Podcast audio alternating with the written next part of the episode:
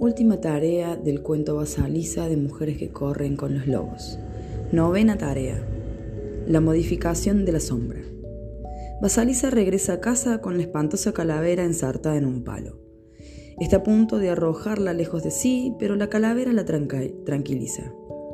Una vez en casa, la calavera contempla a la madrastra y a la hermanastra y las abraza hasta dejarlas convertidas en ceniza y a partir de entonces Basalicea vive una larga y satisfactoria existencia.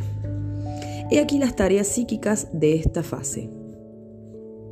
Utilizar la agudeza visual, los ardientes ojos, para identificar las sombras negativas de la propia psiqui y o a los aspectos negativos de las personas y los acontecimientos del mundo exterior y para, y para reaccionar ante ellos modificar la sombra negativa de la propia psiqui con el fuego de la bruja, la perversa familia putativa que antes había torturado a Basaliza se convierte en cenizas. Basaliza sostiene la temible calavera en lo alto mientras avanza por el bosque y la muñeca le indica el camino de regreso. Sigue por aquí, ahora por aquí. Y Basaliza, que antes era una dulce criatura de ojos azules, es ahora una mujer que camina precedida por su poder.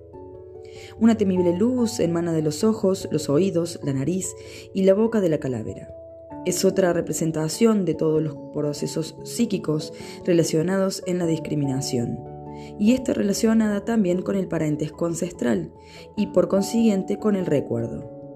Si la llaga le hubiera entregado a Basaliza una rótula en lo alto de un palo, el símbolo hubiera sido distinto.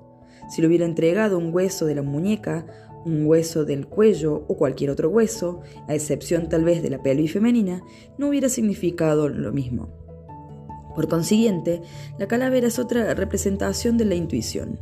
No les hace daño ni a Yaga ni a Basaliza y ejerce su propia discriminación. Ahora Basaliza lleva la llama de la sabiduría. Posee un sentido despierto, puede oír, ver y oler y saborear las cosas, y tiene su yo. Tiene la muñeca y tiene sensibilidad de llaga y tiene también la temible calavera. Por un instante, Basaliza se asusta del poder que lleva y está a punto de arrojar la temible calavera lejos de sí. Teniendo este formidable poder a su disposición, no es de extrañar que el ego piense que quizás sería mejor, más fácil y más seguro rechazar la ardiente luz, pues le parece demasiado fuerte. Y, por su mediación, ella se ha vuelto demasiado fuerte. Pero la voz sobrenatural de la calavera le aconseja que se tranquilice y siga adelante. Y eso lo puede hacer. La mujer que recupera su intuición y los poderes yaguianos llega a un punto en el que se siente que siente la tentación de desecharlos, pues ¿de qué sirve ver y saber todas estas cosas? La luz de la calavera no tiene compasión, bajo su resplandor los ancianos son unos viejos, lo bello es lujuriante, el tonto es un necio, los que están bebidos son unos borrachos, los desleales son infieles, las cosas increíbles son milagros. La luz de la calavera ve lo que ve. Es una luz eterna colocada directamente delante de una mujer como una presencia que la precede y regresa para comunicarle lo que ha descubierto más adelante. Es su perpetua exploración. Sin embargo, cuando una mujer ve y siente de esta manera, tiene que tratar de actuar al respecto. El hecho de poseer una buena intuición y un considerable poder obliga a trabajar. En primer lugar, en la vigilancia y en la comprensión de las fuerzas negativas y del desequilibrios, tanto interiores como exteriores. En un segundo lugar, obliga a hacer acopio de voluntad para poder actuar con respecto a lo que se ha visto, tanto si es para un bien como si es para recuperar el equilibrio o para dejar que algo viva o muera. Es verdad y no quiero engañar a nadie.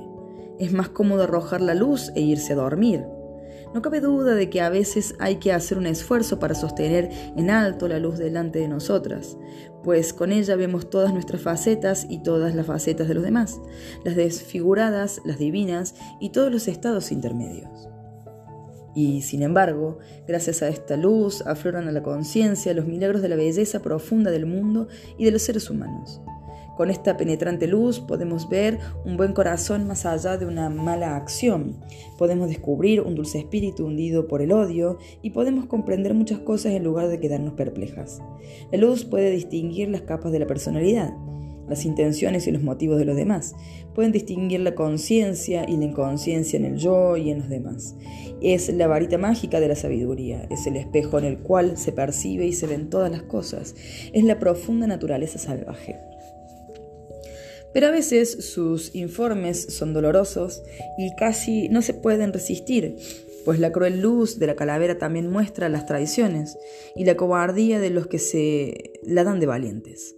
Señala la envidia que se oculta como una fría capa de grasa detrás de un cordial sonrisa y las miradas que no son más que una máscara que disimulan la empatía. Y con respecto a nosotros, la luz es tan brillante como para iluminar lo exterior, nuestros tesoros y nuestras flaquezas. Estos son los conocimientos que más nos cuesta afrontar. Aquí es donde siempre queremos desprendernos de todo ese este maldito y sagaz conocimiento. Aquí es donde percibimos siempre y cuando nos quedamos queramos ignorarlas, una poderosa fuerza del yo que nos dice, no me arrojes lejos de ti, consérvame a tu lado y ya verás.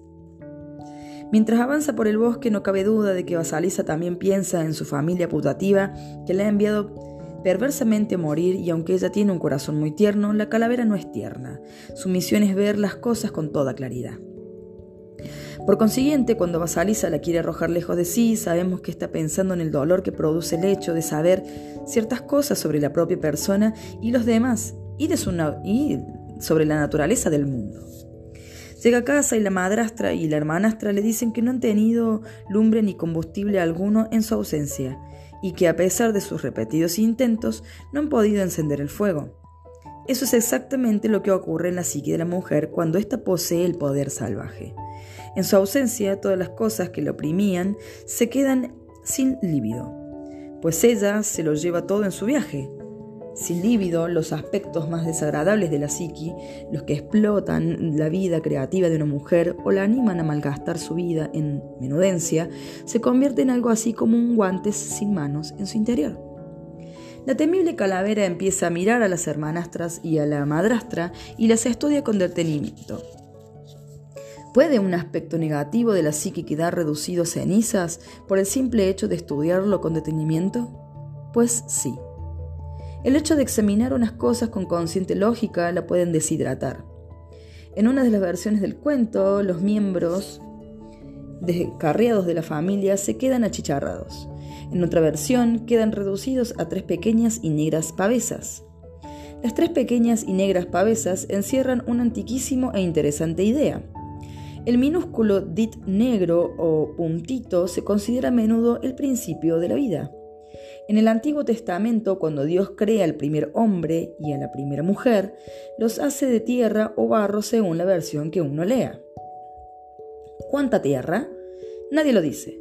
Pero entre otros relatos de la creación, el principio del mundo y de sus habitantes suele proceder del dit, de un grano, de un minúsculo y oscuro punto de algo.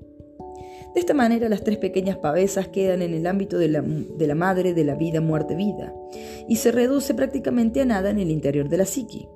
Se ven privadas de la libido. Ahora pueden producirse una novedad.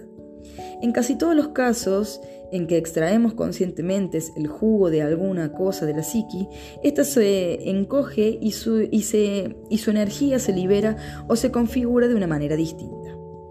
La tarea de exprimir a la, destructiva familia putativa tiene otra faceta. No se puede conservar la conciencia que se ha adquirido tras haber entrado en contacto con la diosa bruja, ni llevar la ardiente luz y todo lo demás si una mujer convive con personas, exterior o interiormente, crueles. Si la mujer está rodeada de personas que ponen los ojos en blanco y levantan despectivamente la mirada al techo cuando ella entra en la estancia, dice algo hace algo o reacciona a algo. No cabe duda de que se encuentra en compañía de personas que apagan las pasiones, las de la mujer y probablemente las también las suyas propias. Estas personas no sienten interés por ella, ni por su trabajo, ni por su vida. La mujer tiene que elegir con prudencia tanto a los amigos como a los amantes, pues tanto los unos como los otros pueden convertirse en perversas madrastras y malvadas hermanastras. En el caso de los amantes, solemos atribuirles el poder de unos grandes magos. Es fácil que así sea, pues el hecho de llegar a una auténtica intimidad es algo así como abrir un mágico taller de purísimo cristal. O eso, por lo menos, nos parece a nosotras.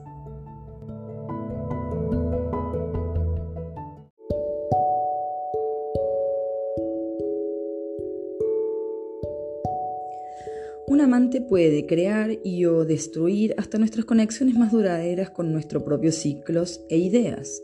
Hay que evitar el amante destructivo. El mejor amante es el que está hecho de poderosos músculos psíquicos y tierna carne. A la mujer salvaje tampoco le viene mal un amante un poco psíquico, es decir, una persona capaz de ver su corazón por dentro. Cuando a la mujer salvaje se le ocurre una idea, el amigo o amante jamás le dirá pues no sé, me parece una auténtica bobada. Una exageración, una cosa imposible, un cara, etc. Un verdadero amigo jamás dirá eso, puede que diga, no sé si lo entiendo. Dime cómo lo ves, explícame cómo piensas hacerlo.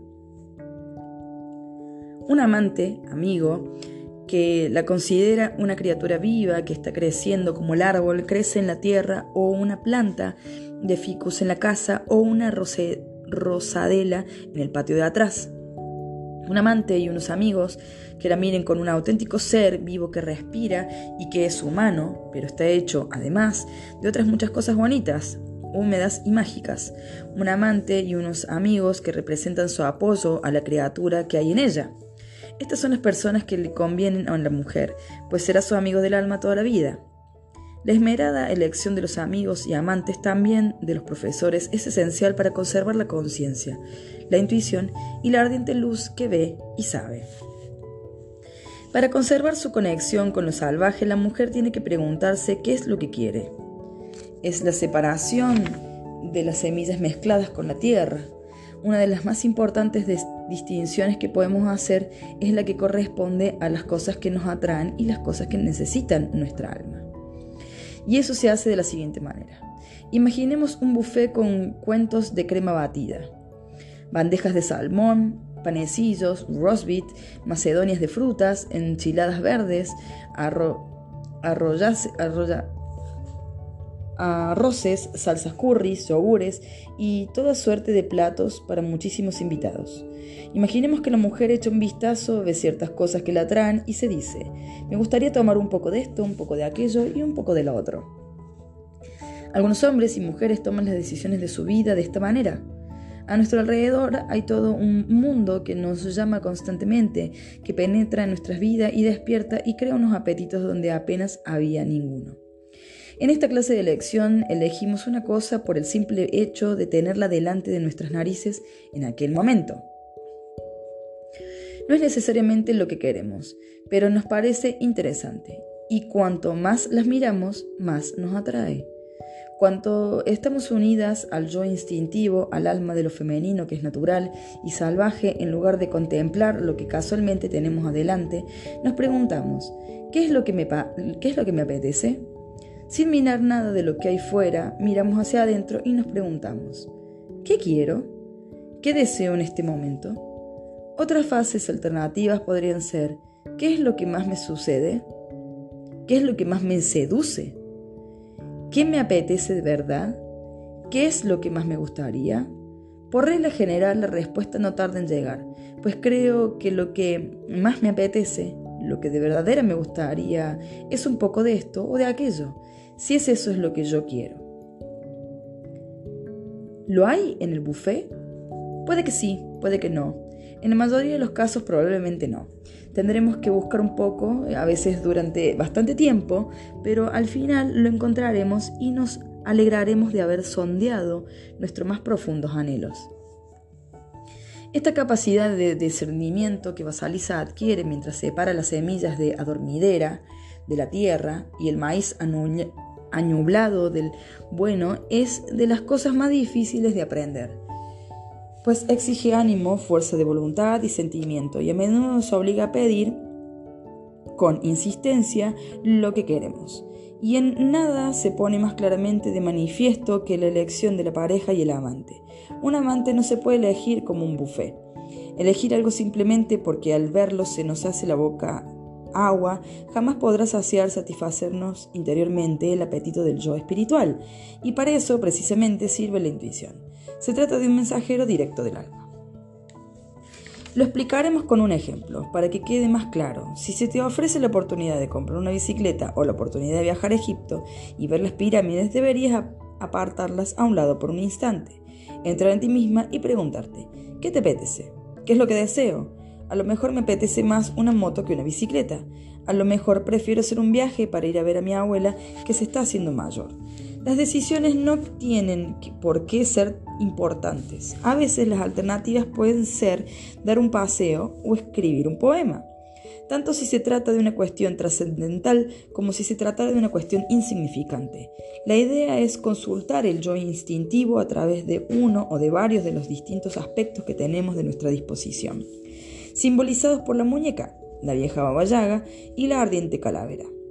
Otra manera de fortalecer la conexión con la intuición consiste en no permitir que nadie reprima nuestras más intensas energías, es decir, nuestras opiniones, nuestros pensamientos, nuestras ideas, nuestros valores, nuestra moralidad y nuestros ideales. En este mundo hay muy pocas cosas acertadas, equivocadas, buenas o malas. Pero sí hay cosas útiles y cosas inútiles. Asimismo, hay cosas que a veces son destructivas y también hay cosas creativas. Hay acciones debidamente integradas y dirigidas a un fin determinado y otras que no lo están. Sin embargo, tal como sabemos, la tierra de un jardín se tiene que remover en otoño con el fin de prepararla para la primavera. Las plantas no pueden florecer constantemente, pero los que han de dictar los ciclos ascendentes y descendentes de nuestra vida son nuestros propios ciclos innatos. No otras fuerzas, otras personas del exterior y tampoco los complejos negativos de nuestro interior. Hay ciertas entropías y creaciones constantes que forman parte de nuestros ciclos internos. Nuestra tarea es sincronizar con ellas.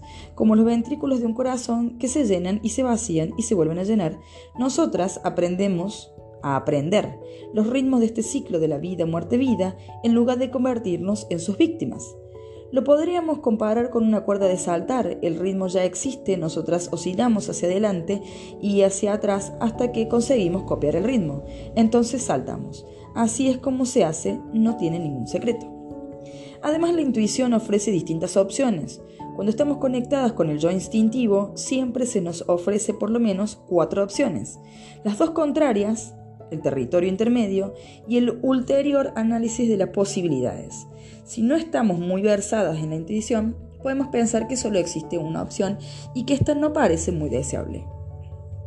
Y es posible que nos sintamos obligadas a sufrir por ella, a someternos y aceptarla. Pero no, hay otra manera mejor. Prestemos atención al oído interior, a la vista interior y al ser interior. Sigámoslo, ellos sabrán lo que tenemos que hacer a continuación.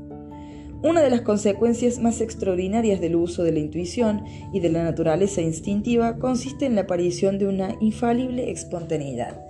Espontaneidad no es eh, sinónimo de imprudencia, no es cuestión de lanzarse y soltarlo. Los buenos límites todavía no son importantes.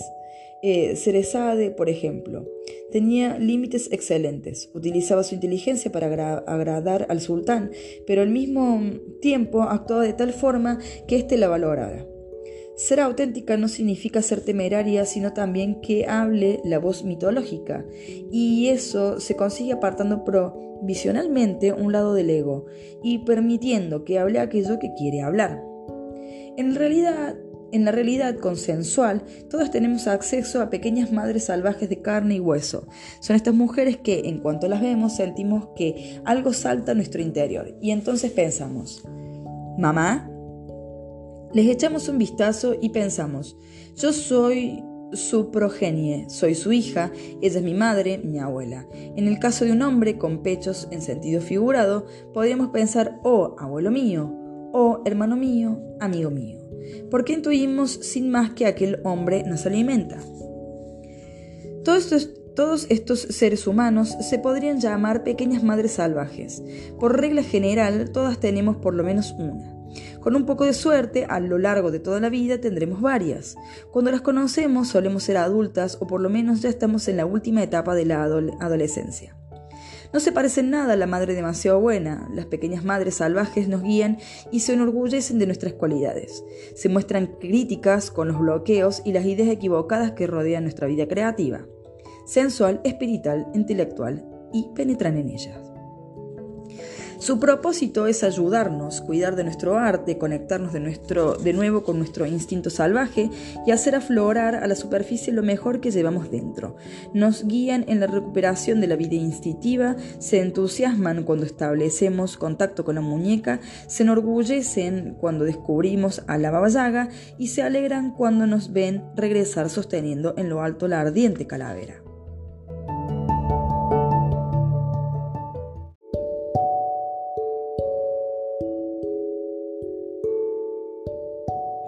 Entre paréntesis, em, paradójicamente se trata de personas marcadamente masculinas y marcadamente femeninas al mismo tiempo. Son como el hada madrina, el mentor, la madre que nunca tuvimos o no tuvimos el tiempo de tiempo suficiente. Esto es un hombre con pechos. Continuamos. Ya hemos visto que el hecho de seguir siendo unas em, panfilas demasiado dulces es peligroso, pero a lo mejor aún no estamos muy convencidas, a lo mejor piensas. Pero bueno, ¿a quién le interesa ser como Basalisa? Y yo te contesto que a ti. Tienes que ser como ella, hacer lo que ella ha hecho y seguir sus huellas, pues esta es la manera de conservar y desarrollar el alma. La mujer salvaje es la que se atreve, la que crea y la que destruye. Es el alma primitiva, inventora, que hace posible todas las artes y los actos creativos. Crea un bosque a nuestro alrededor y a nosotras empezamos a enfrentarnos con la vida desde esta nueva y original perspectiva. Por consiguiente, cuando se reinstaura la iniciación en los misterios de la psique femenina, aparece una joven que ha adquirido un impresionante bebaje de experiencia y ha aprendido a seguir los consejos de su sabiduría. Ha superado todas las pruebas de la iniciación. La victoria es suya. Puede que el reconocimiento de la iniciación sea la más fácil de las tareas, pero conservarla conscientemente y dejar vivir lo que tiene que vivir y dejar morir lo que tiene que morir es sin lugar a duda la meta más agotadora, pero también una de las más satisfactorias. Baba Yaga es lo mismo que la madre Nix, la madre del mundo, otra diosa de la vida, muerte, vida. La diosa de la vida, muerte, vida es también una diosa creadora hace, moldea, infunde vida y está ahí para recibir el alma cuando el, aliento se, acabe, se acaba. Siguiendo sus huellas, aprendemos a dejar que nazca lo que tiene que nacer, tanto si está ahí las personas apropiadas como si no.